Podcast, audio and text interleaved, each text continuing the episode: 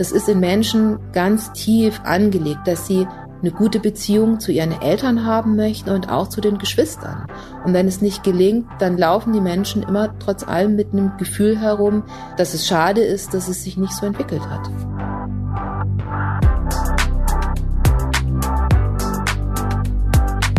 Willkommen zu Smarter Leben. Ich bin Lene Kafka und diesmal sprechen wir darüber, wie Eltern die Geschwisterbeziehung ihrer Kinder stärken. Zu Gast ist die Pädagogin und Ratgeberautorin Eliane Retz.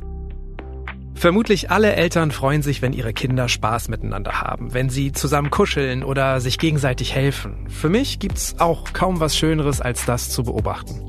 Aber Geschwister lieben sich nicht nur. Sie konkurrieren auch oft miteinander. Sie streiten sich immer wieder, sie schreien sich an oder tun sich gegenseitig weh. Das gehört zum Familienleben dazu und es muss auch gar kein großes Problem sein. Aber ob solche Konflikte gut weggesteckt werden und ob die Kinder auch langfristig eine enge Bindung zueinander aufbauen, das können wir Eltern beeinflussen. Der Erziehungsstil spielt eine wichtige Rolle, sagt Eliane. Was können wir also dafür tun, um die Geschwisterbeziehung unserer Kinder zu stärken? Wie gehen wir sinnvoll damit um, wenn sie sich streiten oder beneiden? Und was zeichnet überhaupt eine gute Geschwisterbeziehung aus? Darüber sprechen wir in dieser Folge. Eliane, ich bin sehr froh, dass ich einen Bruder habe. Deswegen war mir eigentlich immer klar, dass wenn ich mal Vater werde, dass mein Kind dann auch ein Geschwisterkind haben soll. Aber was sagen eigentlich Studien dazu? Inwiefern haben es Geschwisterkinder leichter oder schwerer als Einzelkinder? Also die Studienlage dazu ist im Grunde genommen recht heterogen. Also es gibt Studien, die sagen, dass es relativ unerheblich ist, ob man jetzt mit einem Geschwisterkind groß wird oder mit mehreren Geschwisterkindern oder nicht.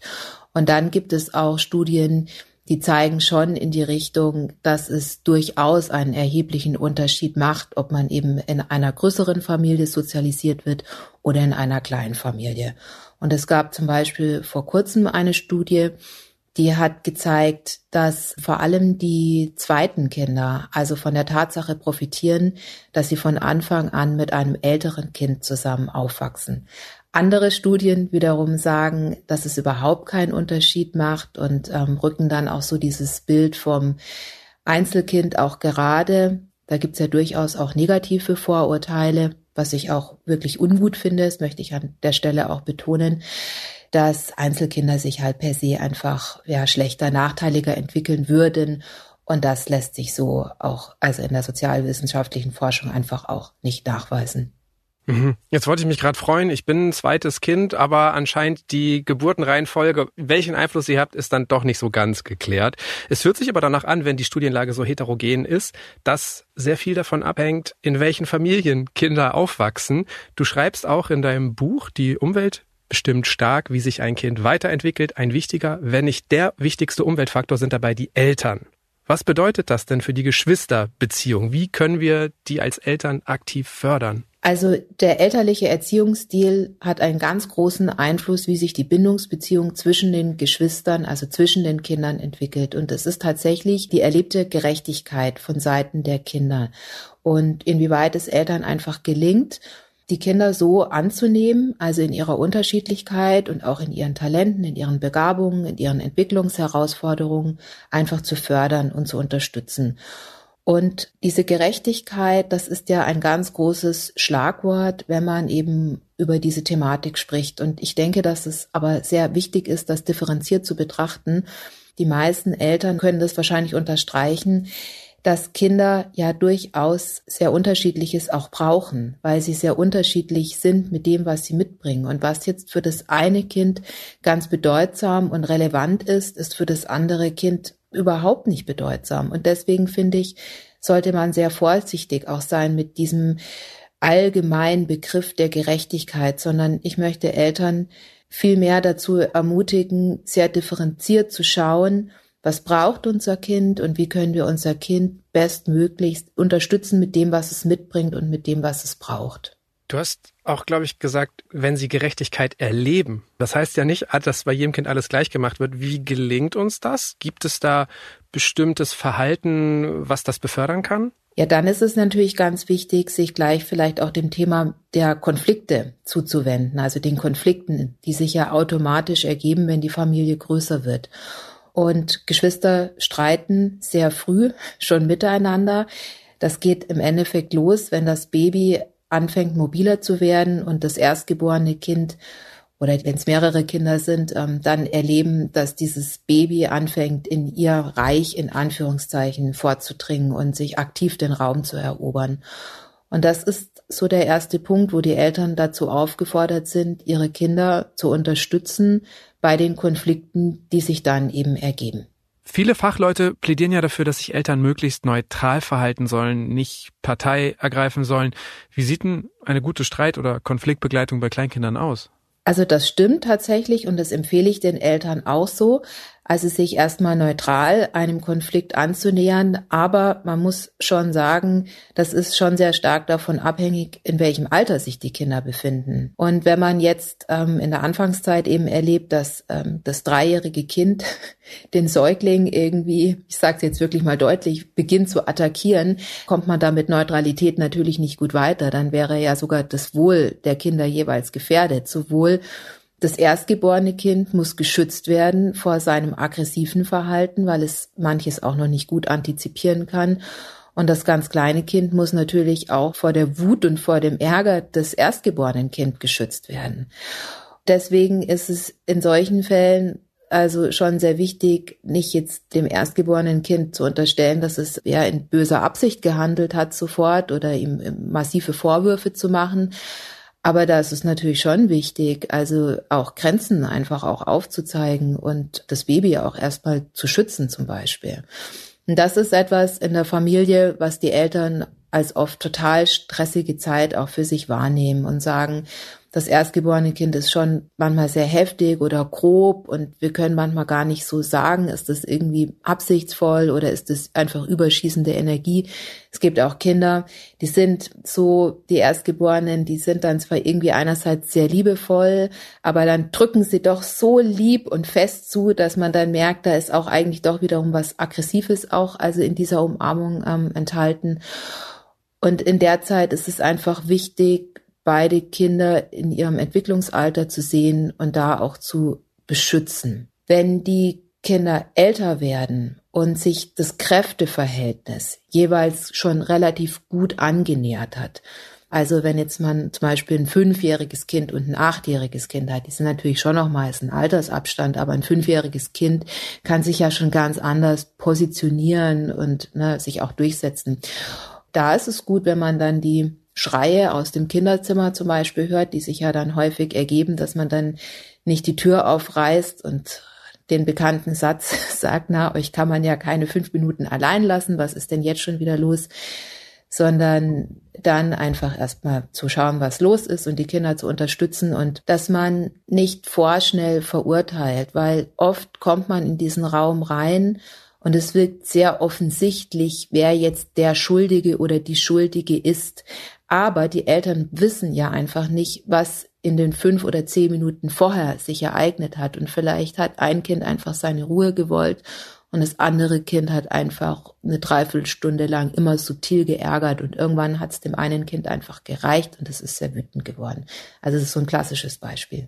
Also auch mit den eigenen Beobachtungen vorsichtig umgehen, weil nur weil wir einen unfairen Moment von Kind 1 erlebt haben, heißt es nicht, dass Kind 2 nicht vorher auch etwas Unfaires getan hat. Genau. Mir persönlich hilft es auch immer, wenn es mir gelingt oder ich das Gefühl habe, dass ich gerade schaffe, so ein bisschen meine Kinder zu verstehen, auch wenn sie noch sehr klein sind. Was bedeutet denn eigentlich so eine Geburt von einem weiteren Geschwisterkind für die älteren Kinder? Was für Gefühle löst das in der Regel aus? Sehr gemischte, sowohl bei den Eltern als auch natürlich beim Kind. Und viele Eltern haben in dieser Zeit das große Bestreben, also sich bestmöglichst vorzubereiten und auch ihr erstgeborenes Kind bestmöglichst vorzubereiten. Und man muss sich aber einfach bewusst machen, dass das im Grunde genommen nicht geht. Also man kann schon Vorbereitungen natürlich treffen und das ist auch empfehlenswert, ja. Aber letztlich geht die Reise zu viert los oder auch zu fünft, je nachdem, können ja auch Zwillinge kommen oder so, ja, wenn das Baby dann auch da ist, ja, und man weiß einfach, dass Erstgeborene auch sehr unterschiedlich reagieren, also auf die Geburt. Ja, es gibt Kinder, die schaffen diesen Übergang relativ gut oder sogar sehr gut und es gibt Erstgeborene, die geraten wirklich in eine größere emotionale Krise. Und das hat viel damit, also mit dem Alter des Kindes natürlich zu tun, mit dem Altersabstand, aber auch mit der Regulationsfähigkeit. Also wenn ein Kind eh schon ich meine das jetzt nicht wertend, aber wenn ein Kind eh schon ein Wesen mitbringt, wo es sehr überschießend ist und einfach auch noch nicht so eine gute, sage ich mal, starke Regulationskompetenz erworben hat, natürlich wird es dann auch aus der Bahn geworfen durch die Tatsache, dass die Eltern plötzlich ein kleines Baby wieder im Arm halten. Psychodynamisch kann man das so betrachten, ist es einfach eine Kränkung. Und da schlucken Eltern, wenn man das ihnen so sagt, aber man muss einfach das nochmal aus Perspektive des Kindes sehen. Und es kann schon im Inneren des Kindes, die sind ja absolute Gefühlsmenschen, so vor dem dritten Geburtstag, ja, kann es schon so ein Erleben auslösen, im Grunde, dann habe ich euch halt nicht gereicht. Und die Weitsicht, dass es ja langfristig mit so viel Vorteilen, also einhergeht, mit Geschwistern groß zu werden, das kann das Kind in dem Moment nicht sehen und vielleicht die Eltern auch nicht. Aber so kann man das vielleicht erstmal beschreiben für das erstgeborene Kind. Eingangs haben wir gesagt, es gibt nicht eine eindeutige Studienlage. Jetzt hast du aber gesagt, es kann tatsächlich Vorteile haben, Geschwister zu haben. Welche sind denn das konkret? Also ich sehe da ganz viele Vorteile, weil ich arbeite ja nicht mehr in der Wissenschaft, sondern ich mache jetzt seit zehn Jahren Beratung von Eltern. Und ich kann einfach für mich festhalten, dass sich in der Praxis zeigt, dass so der Übergang, wenn die Familie größer wird, von vielen Eltern wirklich als wahre Herausforderung schon erstmal wahrgenommen wird, weil der auch der Perfektionismus bröckelt so. Also das, was man so mit einem Kind echt gut hinbekommen hat, in aller Regel lässt sich dieses Niveau erstmal nicht so halten, ja. Und das sind schon Eltern, also sieht man da Mama in der Beratung, die sind wirklich zutiefst erschöpft und fragen sich tatsächlich, ob das eine gute Idee war, nochmal Eltern zu werden. Also es gibt Eltern, die sagen, was haben wir denn unserem erstgeborenen Kind da angetan? Das ist irgendwie so traurig oder eifersüchtig oder trennungsängstlich geworden. War das eine gute Entscheidung? Und da versuche ich die Eltern immer wieder für den Gedanken auch zu gewinnen, dass es eine sehr gute Entscheidung ist, weil es ist für ein Kind sehr schön, wenn es jemanden in der Familie hat, der auf einfach jetzt auf seiner Ebene auch einfach mitwächst. Also selbst wenn man sich entscheidet, bindungsorientiert, bedürfnisorientiert zu leben, ist es trotzdem ein Unterschied, ob ich jetzt eine erwachsene Person bin oder ob ich ein Kind bin. Und wenn ich mit einem anderen Kind in der Familie groß werde, dann kann ich mich einfach auch zusammen mit diesem Kind gegen die Eltern verbünden. Und das ist ein total gutes Gefühl, ja. Einfach auch zu sagen, so wollen wir das nicht oder wir hätten jetzt diese und jene Idee. Also es stärkt einfach auch. Und langfristig, also Geschwister sind einfach auch so Türöffner jeweils, also in Bezug auf Lernen. Und man kann super viel mit denen spielen, man kann viel mit denen erleben, je älter man wird. Also die Jüngeren können einfach bei den Älteren mitgehen und das fördert extrem die Selbstständigkeit. Es ist auch so, die Konfliktfähigkeit, die wird wirklich trainiert. Also das muss man sich einfach bewusst machen. Wenn man mit einem anderen Kind in der Familie heranwächst, es gibt wahnsinnig viel Konflikte in aller Regel und man lernt ganz viel übers Streiten, übers Versöhnen, über sich durchsetzen, auch körperlich Konflikte auch auszutragen. Und das können Einzelkinder auch durch andere Erfahrungen natürlich erleben. Oft haben die dann auch einen guten Kontakt zum Beispiel zu Cousins oder Cousinen oder eben zu Nachbarskindern. Aber tagtäglich in der Früh, also aufzuwachen und dann liegt der andere schon da, man muss sich mit ihm auseinandersetzen, ist halt was anderes, wie wenn jemand regelmäßig zu Besuch kommt. Du hast eben gesagt, was die Geburt eines weiteren Kindes für die älteren Geschwister bedeutet, hängt auch vom Altersabstand ab. Welcher Abstand macht es Eltern in der Regel leichter? Es gibt schon so die Empfehlung, dass ein Abstand von circa drei Jahren es einfach vereinfacht. Aber ich muss ganz ehrlich auch also aus der Praxis nochmal sprechen und da zeigt sich, dass es doch Riesenunterschiede gibt. Also es gibt Kinder, die sind bereits vier oder fünf und geraten wirklich doch in eine relativ große Krise, also durch die Tatsache, dass jetzt nochmal ein Kind also neu hinzugekommen ist. Und es gibt Kinder, die sind deutlich jünger und schaffen den Übergang relativ gut. Nur was man eben weiß, wenn es wirklich ein minimalster Abstand ist. Also wenn eigentlich das erstgeborene Kind wirklich selber gerade noch äh, mehr oder weniger ein Säugling ist.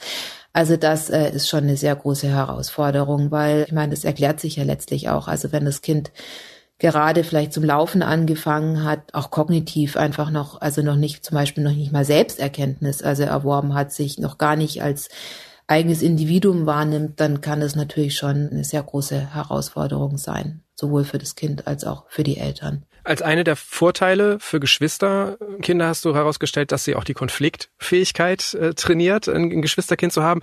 Die Beziehung von Geschwistern ist ja eigentlich immer ambivalent. Also wenn ich an mich und meinen Bruder denke, wir haben uns gestritten, gespielt, wir haben uns geliebt, gehasst, äh, unterstützt, beneidet, da ist wirklich alles dabei. Wann tun sich Geschwister wirklich gut?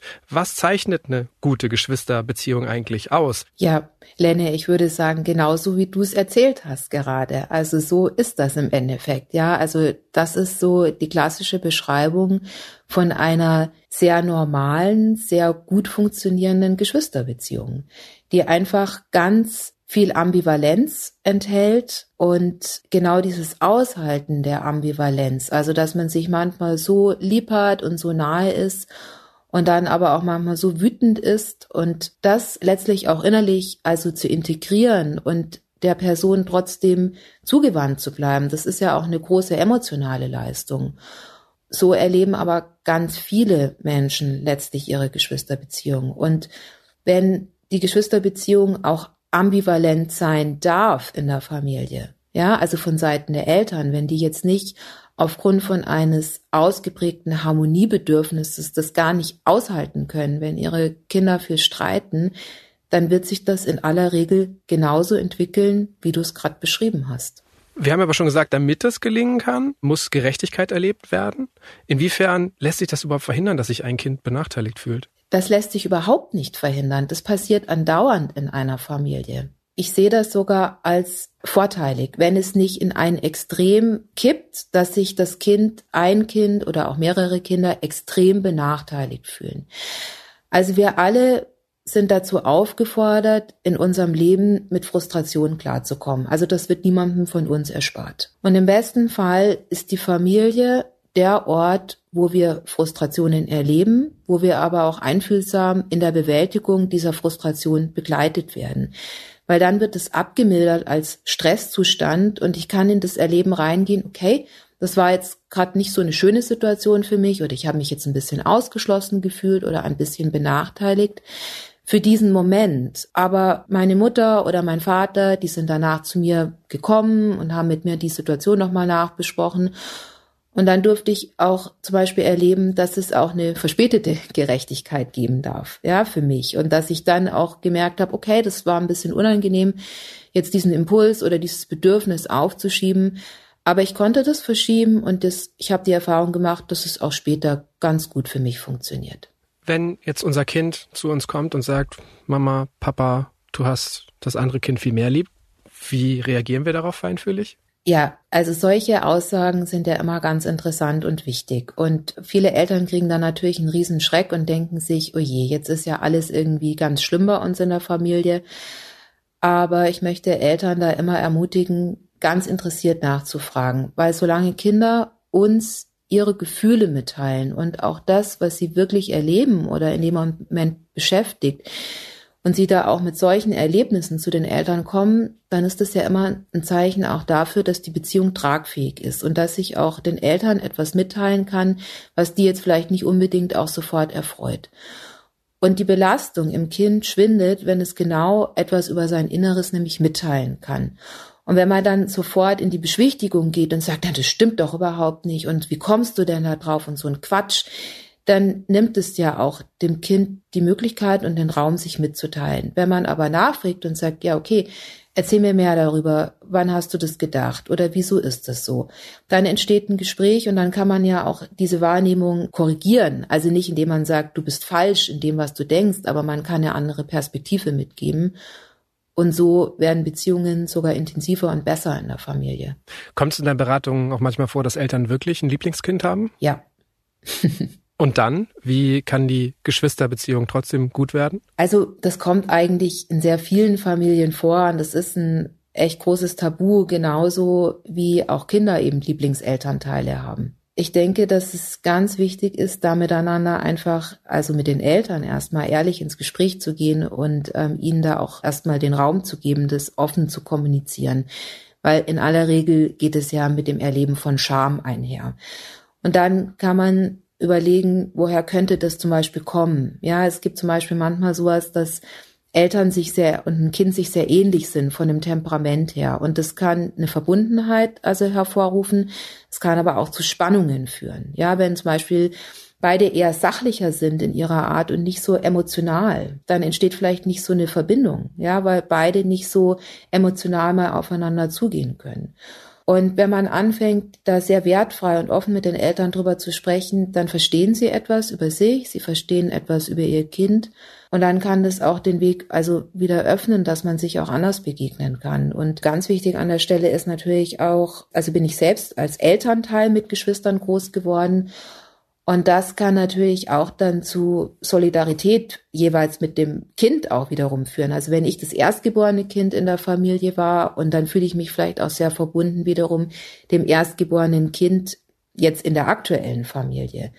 Man muss einfach reflektieren und sich bewusst machen und ähm, sollte sich im besten Fall auch nicht schämen für Gefühle, die halt sich einfach entwickeln. Also das ist ein sehr häufiges Erleben von Frauen nach der Geburt beim zweiten Kind, dass sie wirklich einen großen Kummer haben in Bezug auf ihr erstgeborenes Kind, weil sie merken, sie können manches jetzt irgendwie gerade nicht so gestalten. Also sie haben das Wochenbett oder sie sind einfach sehr mit dem Säugling auch erstmal beschäftigt. Und selbst wenn man sich von Anfang an bemüht, auch beim zweiten Kind eine sehr gleichberechtigte Elternschaft zu leben, ist es trotzdem häufig so, dass einfach der Vater sich in dieser Zeit verstärkt um das erstgeborene Kind kümmert. Und das ist oft für deren Beziehung auch nochmal eine ganz große Chance, dass sich das wirklich auch intensiviert. Also das ist auch was Positives. Und das löst in den Frauen oft sehr ambivalente Gefühle aus. Also man kann das wirklich so ein bisschen als eine Art Liebeskummer bezeichnen, wo sie einfach sagen, ich, ich merke einfach, ich muss dieses erstgeborene Kind loslassen. Das macht mich auch ein bisschen traurig. Das ist häufig schon auch in der Schwangerschaft so, in den letzten Wochen vor der Geburt. Da weinen ganz viele Frauen, also in der Beratung und sagen, ich freue mich so auf das Baby. Und trotzdem, ich muss loslassen und ich habe echt das Gefühl, ich muss mein erstgeborenes Kind nochmal ganz intensiv erleben. Das ist so die letzte symbiotische Zeit, die wir zusammen haben. Und es wird nie mehr so sein. Da schämen sich auch viele Eltern und insbesondere Mütter dafür. Aber ich glaube, das ist so fehl am Platz. Es geht einfach darum, bewusst mit Übergängen zu sein. Und dann kann echt was Schönes Neues auch entstehen. Wenn ich jetzt überlege, was das für die Geschwisterbeziehung bedeutet, was du mir gerade erklärt hast, ist ja zum einen, okay, wenn ich ein Lieblingskind habe, das ist gar nicht so selten. Es sollte auf jeden Fall nicht tabuisiert verdrängt werden, weil es wird eh wahrgenommen. Lieber reflektieren, darüber sprechen. Und das andere, eine Familie besteht aus dynamischen Beziehungen, die verändern sich im Laufe des Lebens immer wieder. Die werden auch komplexer. Ich merke das auch mit zwei Kindern. Es ist für jeden weniger Zeit, weniger Kraft da.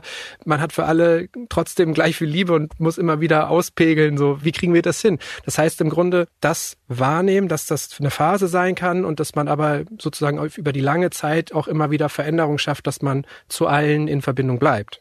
Ja, genau. Und das ist auch schön, finde ich, auch wenn die Kinder älter werden. Also meine Kinder sind ja inzwischen jetzt schon um einiges älter und ich sehe jetzt natürlich auch so einen Verlauf über die Jahre hinweg und ich sehe auch vieles jetzt auch mit Abstand, ja, und denke mir, ach so, man hat ja so viel Zeit auch letztlich diese Beziehung zu gestalten und dann, wenn die älter werden und wenn die so im späten Grundschulalter sind, man kann so viel nochmal auch, also jetzt nicht nachholen, so würde ich das jetzt nicht bezeichnen, ja, aber da ist so viel Zeit im Endeffekt, ja, und das weiß man so, gerade am Anfang mit den Kindern hat man das ja noch nie so erlebt. Ja, man hat diese zwei kleinen Kinder, die brauchen ganz viel, man ist ständig müde, man ist ständig erschöpft, die sind ständig krank, ja.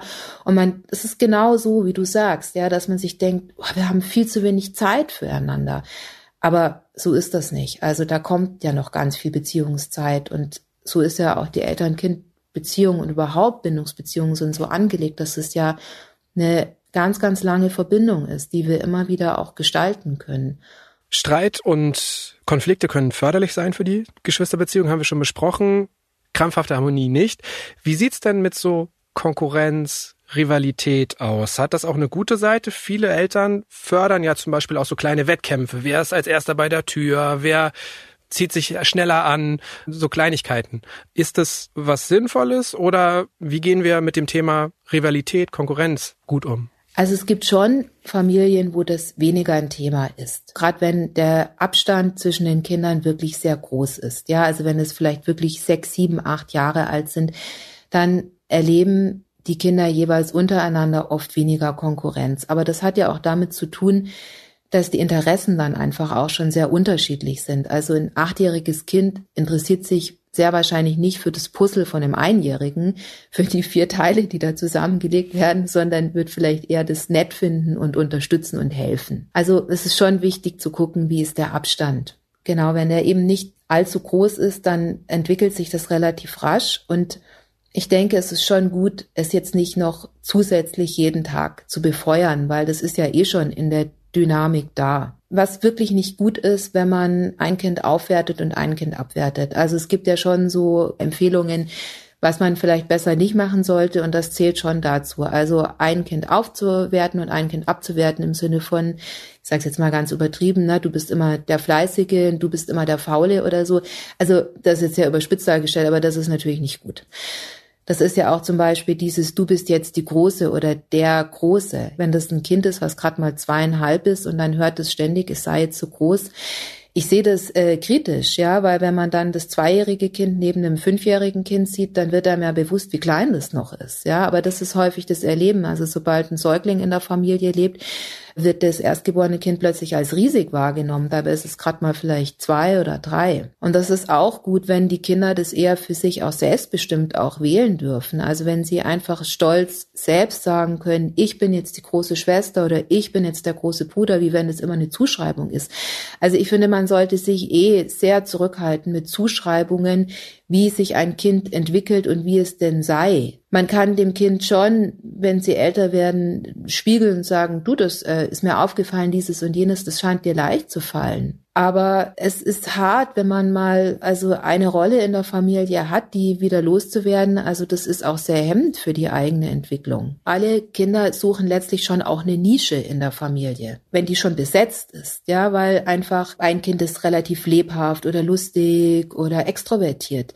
Dann kann das andere Kind sehr wahrscheinlich nicht diese Nische ausfüllen, weil es gibt halt auch schon ein Gesetz, würde ich jetzt fast schon sagen, zwischen Geschwistern und das heißt einfach unterscheide dich. Ja, weil wenn man in einer Familie groß wird, wenn man sich oft auch sehr ähnlich sieht, dann ist es für die eigene Identität extrem wichtig, sich auch wirklich unterschiedlich entwickeln zu dürfen und unterschiedlich zu sein.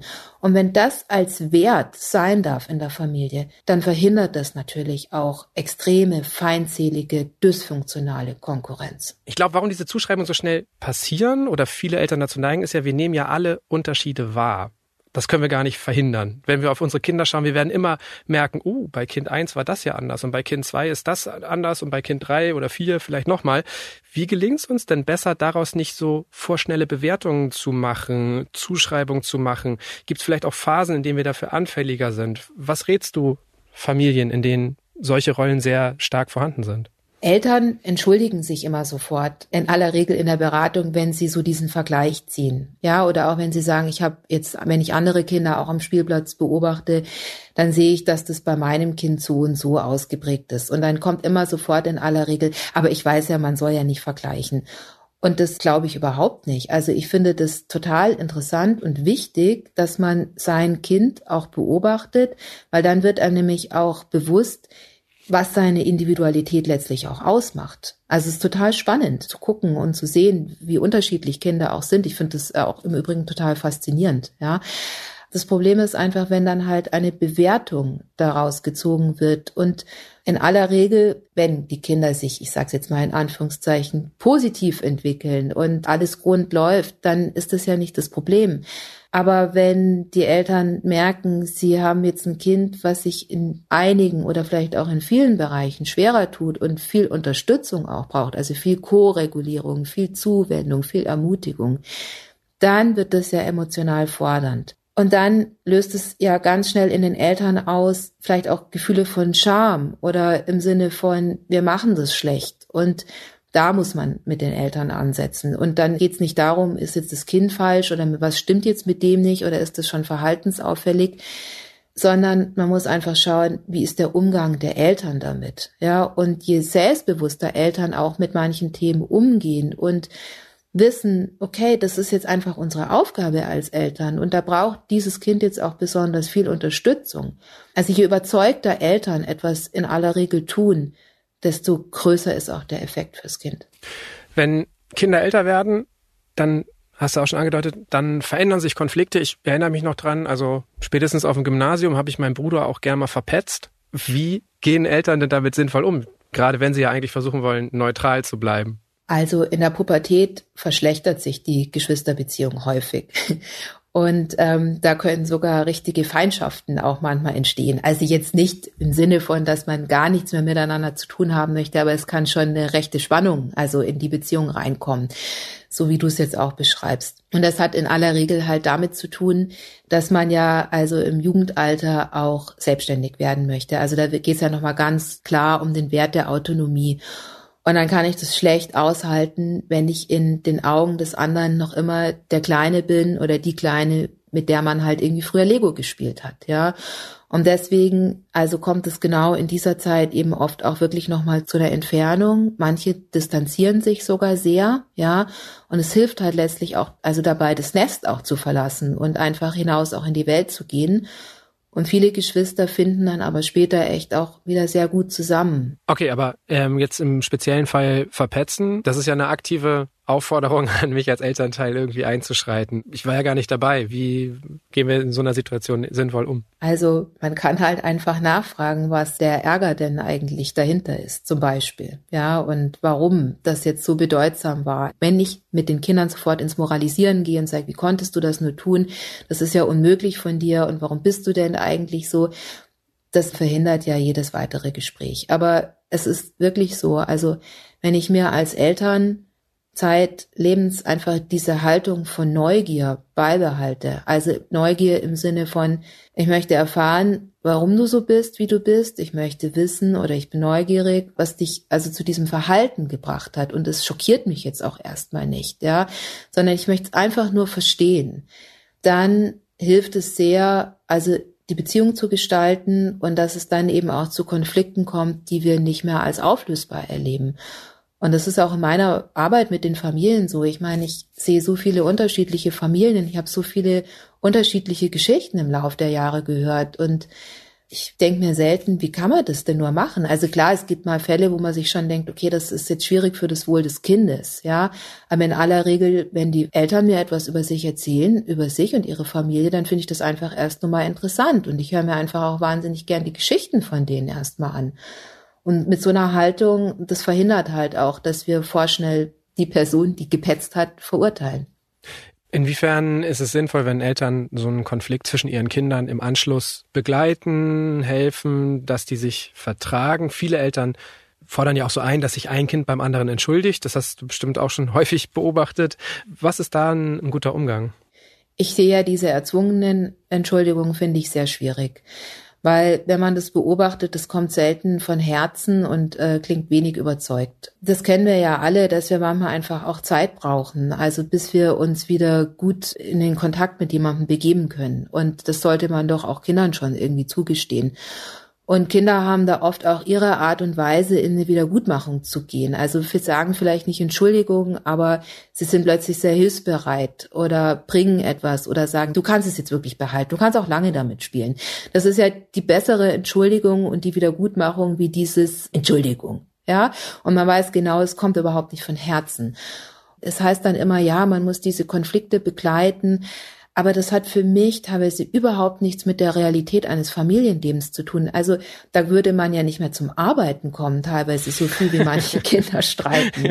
Ja, also es gibt Tage, an denen wirklich alle zehn Minuten im Endeffekt ein Konflikt entsteht. Ja. Und dann muss man sich, glaube ich, eher fragen, okay, vielleicht hat jedes Kind auch also zu wenig Raum und vielleicht ist es auch ganz gut, wenn das ältere Kind jetzt vielleicht auch mal häufiger jemand anderen besuchen geht. Also da würde ich mir eher darum Gedanken machen. Also wie können wir das Ganze hier vielleicht ein bisschen entzerren oder ein Elternteil geht jetzt mal raus. Oder der Zeitpunkt für ein eigenes Zimmer, wenn möglich oder so. Eigenes Zimmer, eigener Raum, sowas in die Richtung oder zumindest eigene Ecke. Manchmal gibt es so einen Streit wegen irgendetwas und dann dürfen Eltern auch mal wirklich auch sagen, okay, ihr könnt euch überhaupt jetzt nicht einigen und dann können wir das jetzt einfach auch bitte mal weglegen, dieses eine Buch oder dieses Spielzeug und wir helfen euch jetzt, dass ihr irgendwie eine andere Beschäftigung miteinander findet. Aber es gibt wirklich so einen Streit manchmal um ein Objekt, der unauflösbar in dem Moment ist. Keiner mag nachgeben. Und dann den Konflikt noch nicht zu befeuern, indem man ständig sagt, jetzt einigt euch doch und, und ihr müsst doch jetzt eine Lösung finden und der Klügere gibt nach, finde ich das viel sinnvoller, die Kinder auch mal in ihrem Erleben in eine Distanz zu bringen und zu sagen, hey, anscheinend gibt's ja gerade überhaupt keine Lösung, aber ich helfe euch jetzt in die Distanz zu gehen und dann schauen wir einfach, dass ihr jetzt jeweils eine andere Beschäftigung findet. Das ist viel sinnvoller.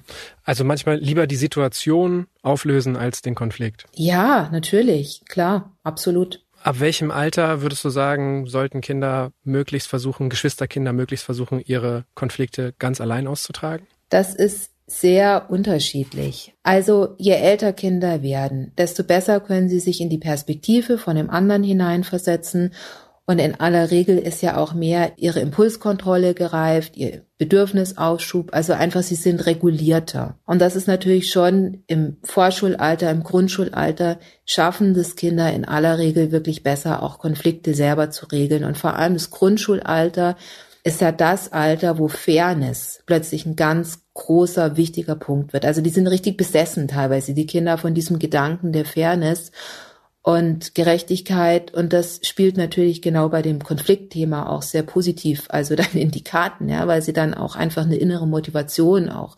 entwickelt haben, den Konflikt auch irgendwie gütlich miteinander zu lösen. Aber man muss natürlich auch sagen, es spielt natürlich auch die Qualität der Bindungsbeziehung die das Kind zu den Eltern aufgenommen hat, eine ganz große Rolle. Weil wenn die Beziehung sich wirklich als möglichst sicher und tragfähig entwickelt hat, dann gibt das Kind einfach das weiter, was es mit seinen Eltern erlebt hat, nämlich die Bereitschaft zuzuhören, nicht mit einer feindseligen Brille, sage ich jetzt mal, also durch die Welt zu rennen und dem anderen immer was Negatives schon, also was Feindseliges, also zu attestieren im Sinne von, du meinst es ja eh nur schlecht mit mir, sondern eher mit einem Urvertrauen durch die Welt zu gehen. Und das spielt ja genau in der Auflösung, also im konstruktiven Auflösen von Konflikten spielt es ja eine Riesenrolle. Und das ist schon was. Also wie ist die Qualität der Bindungsbeziehung, spielt einen ganz großen, hat einen ganz großen Effekt, wie es dann auch gelingt, eben Konflikte auch empathisch miteinander aufzulösen. Okay, also die sichere Bindung zu den Eltern wirkt sich auf alle weiteren Beziehungen auch aus, deswegen auch auf die Geschwisterbeziehung. Es heißt ja immer, die Beziehung zu unseren Geschwistern sei die längste in unserem Leben, aber viele Geschwister leben sich als Erwachsene spätestens, aber oft auch schon früher ja doch auseinander. Was sind denn in der Regel die Gründe dafür? Wenn eine Beziehung eben nicht sicher genug geworden ist. Das sind eben genau dann die Effekte, wo eben die Menschen rückblickend sagen, dass sie eben zu wenig Unterstützung zum Beispiel bekommen haben, also sich als Individuen in der Familie entwickeln zu dürfen. Ja, also wo sie sagen, ich musste einfach immer ganz viel Verantwortung für ein Kind übernehmen. Ich durfte mich nie selbst irgendwie in den Mittelpunkt rücken. Ich war immer nur das Schattenkind. Ja, sowas zum Beispiel. Oder ich musste eine riesen Verantwortung übernehmen. Oder jeder Konflikt, der sich irgendwie anbahnte, wurde sofort von Seiten der Eltern unterbunden. Oder aber wir wurden so allein gelassen mit unseren Konflikten. Auch das hört man häufig. Wir haben so feindselig miteinander gestritten und das hat niemand moderiert. Die Eltern waren so beschäftigt mit sich selbst. Ja, das sind so klassische Erzählungen von Menschen, die sagen, es hat sich nicht gut entwickelt und was man aber immer in den Erzählungen raushört, ist in aller Regel eine große Traurigkeit, auch wenn es schon irgendwie verarbeitet wurde. Aber das ist in Menschen ganz tief angelegt, dass sie eine gute Beziehung zu ihren Eltern haben möchten und auch zu den Geschwistern. Und wenn es nicht gelingt, dann laufen die Menschen immer trotz allem mit einem Gefühl herum, dass es schade ist, dass es sich nicht so entwickelt hat. Im Grunde, je freier ich mich entwickeln darf, je mehr ich ich sein darf, desto mehr bringt es mich oder desto wahrscheinlicher bringt es mich in die Verbindung zu meinen Geschwistern, desto weniger wird zerstört. Ja, wenn du es jetzt zum Abschluss auf den Punkt bringen müsstest, was sind die wichtigsten Punkte, die wir im Kopf haben sollten, um die Geschwisterbeziehung wirklich aktiv zu fördern? Also was allen Kindern in der Familie sehr gut tut, ist immer wieder ausreichend Zeit alleine mit einem Elternteil. Also dass einfach auch weiterhin die Bindungsbeziehung zu den Eltern als stark zu erleben. Und damit meine ich jetzt nicht, dass man Stunden alleine miteinander verbringt. Das ist gar nicht realistisch in einer Familie. Aber dass man sich immer wieder Zeit nimmt und alleine zum Beispiel ein Bilderbuch oder eine Geschichte vorliest, die dann auch zum Alter des Kindes passt. Ja, oder einfach sich auch in Alltagssituationen wirklich sehr bewusst Zeit auch für ein Kind nimmt. Also das ist extrem wichtig. Sich zu erlauben in der Familie, sich auch mal zu distanzieren. Also oft gibt es dann so ein Bild, wir müssen, wir sind jetzt zu viert und wir müssen immer auch alles zu viert machen. Und es funktioniert dann oft nicht gut. Ja, also dann gibt es dann doch ganz viel Streit und da darf man sich dann auch mal erlauben und sagen, klar, wir haben Zeit zusammen, aber es ist auch okay, wenn ein Elternteil dann mal mit dem Kind einfach alleine irgendwo auf den Spielplatz geht und ich bleibe mit dem anderen Kind hier und wir machen irgendwas anderes. Ja, also das nimmt, reduziert einfach Spannung dann eben versuchen, unterstützend in Konflikten zu sein, zugewandt, verständnisvoll, verstehen, dass das einfach zu dieser Beziehung dazugehört, sogar diese Konflikte sogar wertzuschätzen. Das hat ganz viel mit der inneren Haltung zu tun. Ja, wenn man einfach anfängt und denkt, ja gut, die streiten sich gerade miteinander, aber das hat auch einen positiven Effekt vielleicht für ihr Leben. Ja, da lernen sie gerade ganz viel. Dann kann man das viel besser aushalten und gleichzeitig aber auch versuchen, schon neutral zu sein wohl wissen, dass man einfach nicht immer alles mitbekommt auch. Sich in manchen Punkten aber auch trauen, parteilich auch zu sein, wenn man wirklich sieht, jetzt ist es gerade wirklich für ein Kind eine ganz große Ungerechtigkeit, es leidet, es ist extrem traurig und der andere war jetzt auch wirklich zu heftig, zu überschießend in seinem Verhalten versuchen Kinder nicht zu arg, ja, mit moralisierenden Ansichten über das Leben irgendwie daherzukommen, womit sie nichts anfangen können, im Gespräch bleiben, offen bleiben, neugierig bleiben, was halt echt auch ein wichtiger Punkt ist, eine gute Zeit miteinander verbringen. Also einfach schöne Urlaube verbringen, Wochenenden, miteinander Zeit verbringen, etwas erleben. Also das stärkt natürlich extrem auch die Beziehung der Familienmitglieder jeweils untereinander und auch zusammen. Es ist einfach ein Zusammengehörigkeitsgefühl. Vielleicht was auch noch wichtig ist, den Kindern auch jeweils mal erlauben, sich über den anderen zu beschweren. Letztlich ist es doch auch ein Kampf um elterliche Ressourcen. Es geht einfach darum, die Bindungsperson zu teilen. Und wenn die für einen alleine zuständig wäre und immer alleine verfügbar wäre, dann hätte die ja auch mehr, ne, würde ja auch mehr reinfließen, ja.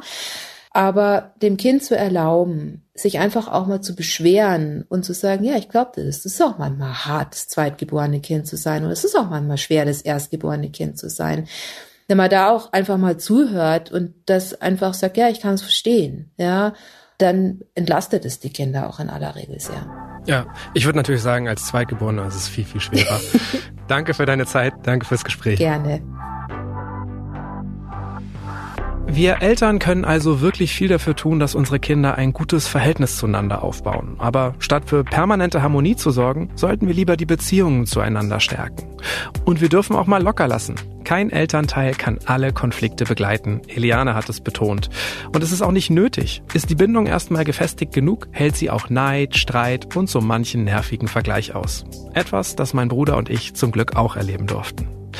Mehr Infos zum heutigen Thema gibt Eliane Retz im Buch Wild Family, Konflikte bewältigen, Geschwister verbünden, familiäre Beziehungen stärken. Sie hat es gemeinsam mit Christiane Stella Bongartz geschrieben.